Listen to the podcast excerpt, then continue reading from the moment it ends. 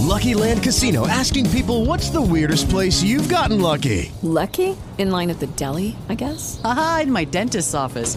More than once, actually. Do I have to say? Yes, you do. In the car before my kids' PTA meeting. Really? Yes. Excuse me, what's the weirdest place you've gotten lucky? I never win and tell. Well, there you have it. You can get lucky anywhere playing at LuckyLandSlots.com. Play for free right now. Are you feeling lucky? No purchase necessary. Void where prohibited by law. 18 plus. Terms and conditions apply. See website for details. Fit Madrid Radio, el podcast de reproducción asistida de Fit Madrid.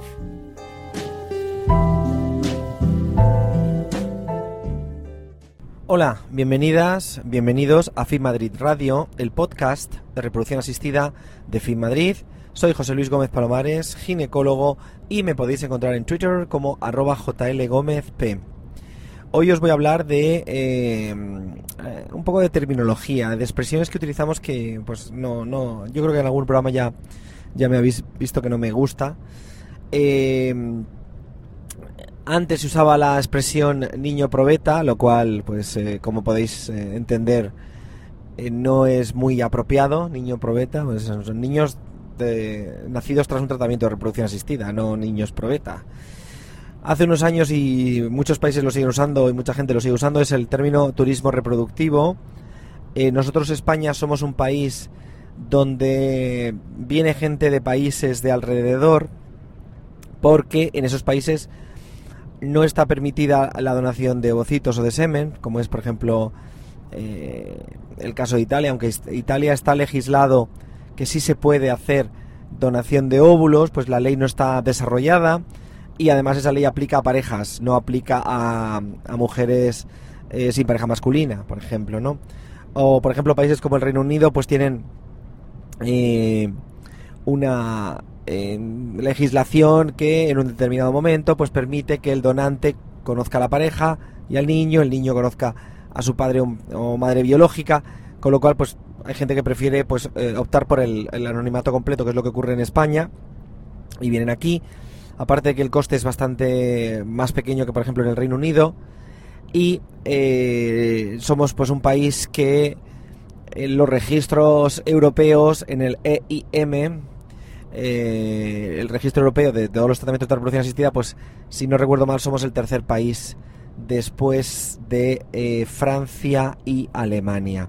Es decir, y tenemos unos buenos resultados, tenemos unos excelentes resultados, tenemos centros que están eh, a la vanguardia de la reproducción asistida, ¿no? Entonces, pues hay gente que, que utilizaba la expresión, hay gente que, que utiliza la expresión turismo reproductivo. Yo cada día que veo a pacientes de Italia, por ejemplo, donde te preocupas que si hay un ectópico, que si no hay un ectópico, que si hay una transferencia que vaya bien, que no va bien, que si sobrevive, que no so- igualito que una paciente española, pues a mí la expresión turismo reproductivo, yo no hago, yo no soy una agencia de viaje, yo soy ginecólogo, yo lo que hago es tratamiento transfronterizo, tratamiento a pacientes de otros países, ni más ni menos, ¿no? Y últimamente está de moda hablar de la preservación de la fertilidad. La preservación de la fertilidad me suena un poco como a la preservación de la esperanza, de la amistad o de no lo sé.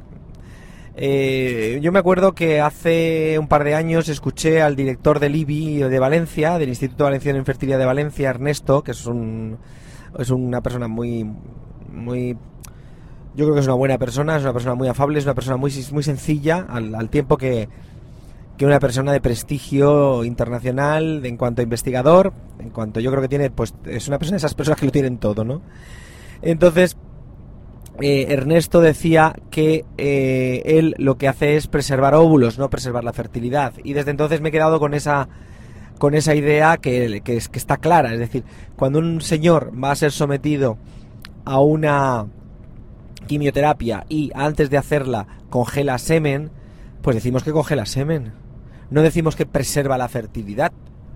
Entonces, una mujer igual, cuando una mujer decide voluntariamente congelar ovocitos porque eh, su proyecto vital no incluye a corto plazo una maternidad eh, o pues porque esa mujer también va a ser sometida a una quimioterapia o a una enfermedad que puede ser grave, como una endometriosis, que no es un cáncer, pero que sí que es una enfermedad que como no tomes medidas, pues es posible que te fastidie toda tu reserva folicular. En estos casos, hablamos de preservar óvulos. Señora, venga usted a preservar óvulos. Si es una niña, por ejemplo, podemos hacer una laparoscopia y preservar tejido ovárico, ¿ok? Pero no preservar la fertilidad. No me gusta esa expresión, preservación de la fertilidad. Y es la que veréis que se usa en todas partes prácticamente. Viene supongo que de la traducción del preservation, uh, fertility preservation que, que, que, usan eh, nuestros colegas anglosajones. Eh, bueno, es una expresión que, pues ya os digo que yo uh, hablo de preservar óvulos, preservar tejido ovárico, preservar semen, hacer biopsia de testículo, pero no preservar la fertilidad. Una reflexión un poco que, que centre en qué, dónde estamos y qué, y qué tipo de, de profesionales somos cuando tenemos estas reflexiones, para que veáis un poco que esto se trata de medicina y aunque uno decida libremente preservar óvulos, eh, no deja de ser un tratamiento médico, ¿eh? sin, sin patología, evidentemente, pero hay que hacer un tratamiento porque la patología la va a venir. Y fijaos que la, la prevención, ¿eh? la prevención primaria, la prevención de primaria es la base de la medicina, quizás. No se trata de tratar enfermedades, sino de evitar que aparezcan, ¿no? Estaríamos hablando de prevención primaria de la disfunción reproductiva al vitrificar ovocitos. Y, y nada más, eso era lo que, lo que os quería contar. Un saludo y muchísimas gracias por estar al otro lado. Un saludo.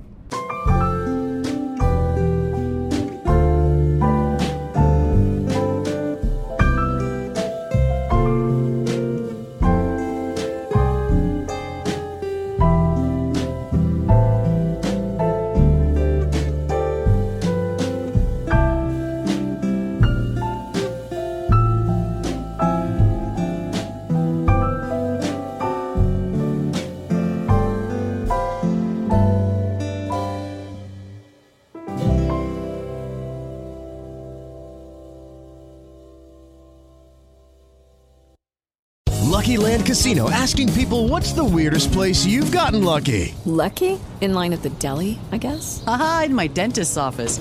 More than once, actually. Do I have to say? Yes, you do. In the car before my kids' PTA meeting. Really? Yes. Excuse me, what's the weirdest place you've gotten lucky? I never win and tell. Well, there you have it. You can get lucky anywhere playing at LuckyLandSlots.com. Play for free right now. Are you feeling lucky? No purchase necessary. Void where prohibited by law. 18 plus. Terms and conditions apply. See website for details.